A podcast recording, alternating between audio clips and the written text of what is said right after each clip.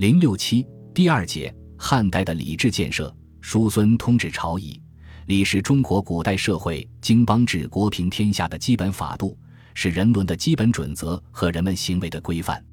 先秦时期的许多思想家都对礼进行过深入论述，统治者也以此制定了很多礼仪，以约束人们的行为，使国家秩序规范化。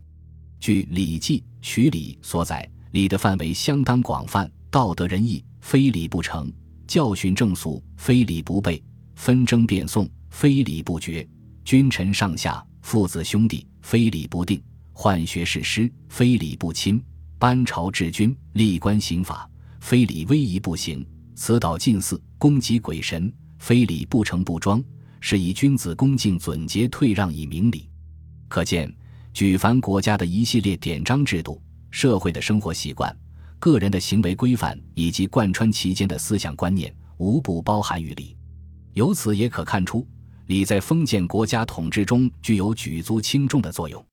可是，汉代建立之初，礼制建设颇不完善，就连最能显示封建国家绝对权威的朝廷都没有宫廷礼仪。皇宫之中无上下之别、贵贱之分，每逢高祖刘邦宴会群臣。群臣便饮酒争功，酣醉狂叫，甚至拔剑击柱，一片吵闹。高祖刘邦对此大为苦恼，不知所措。那些起自布衣的农民英雄，并未接受过任何礼仪教育。如果长此下去，宫廷内的正常秩序都无法建立，怎么谈得上全国的政局稳定呢？就在刘邦犯愁之时，降汉的秦博士叔孙通建议高祖制定朝仪。并自告奋勇地担当此任，高祖欣然同意。叔孙通在秦时是博士，曾参与议政和顾问，熟悉典章制度。叔孙通为汉朝制定的礼仪有两个特点：其一，礼者因时事人情为之节文者也，才古礼与秦仪杂就之；其二，易懂易行，吸收秦朝朝仪的部分内容，但废除其繁文缛节。使汉高祖和群臣都能学会，并易于付诸实施。经过一段时间的演练，于高祖七年十月，在长乐宫改修而成。诸侯朝臣皆来朝岁之际，叔孙通制定的朝仪开始正式实施。据《史记·刘敬叔孙通列传》记载，新朝仪的具体内容如下：新朝仪严肃了宫廷气氛，再也没有人敢喧哗吵闹，君臣之礼建立了。刘邦自然感到了当皇帝的尊贵，叔孙通改革礼仪制度的成功，也使他的一百多名弟子都在朝廷当上了官，把各种礼仪制度推向全国。汉惠帝时，因先帝园陵寝庙，群臣莫习，遂将叔孙通徙为太常，定宗庙仪法。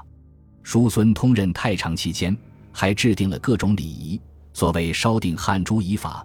皆叔孙生为太常所论著也。叔孙通本着因时事人情为之节文的精神，为汉朝成功的制定了朝仪、宗庙仪法以及其他各种礼仪，规定了等级制度，将新生的汉皇朝纳入到有理有序的儒家伦理范围内，对于汉初社会政治的稳定，应该说起了积极作用。自叔孙通为汉朝制定礼仪之后。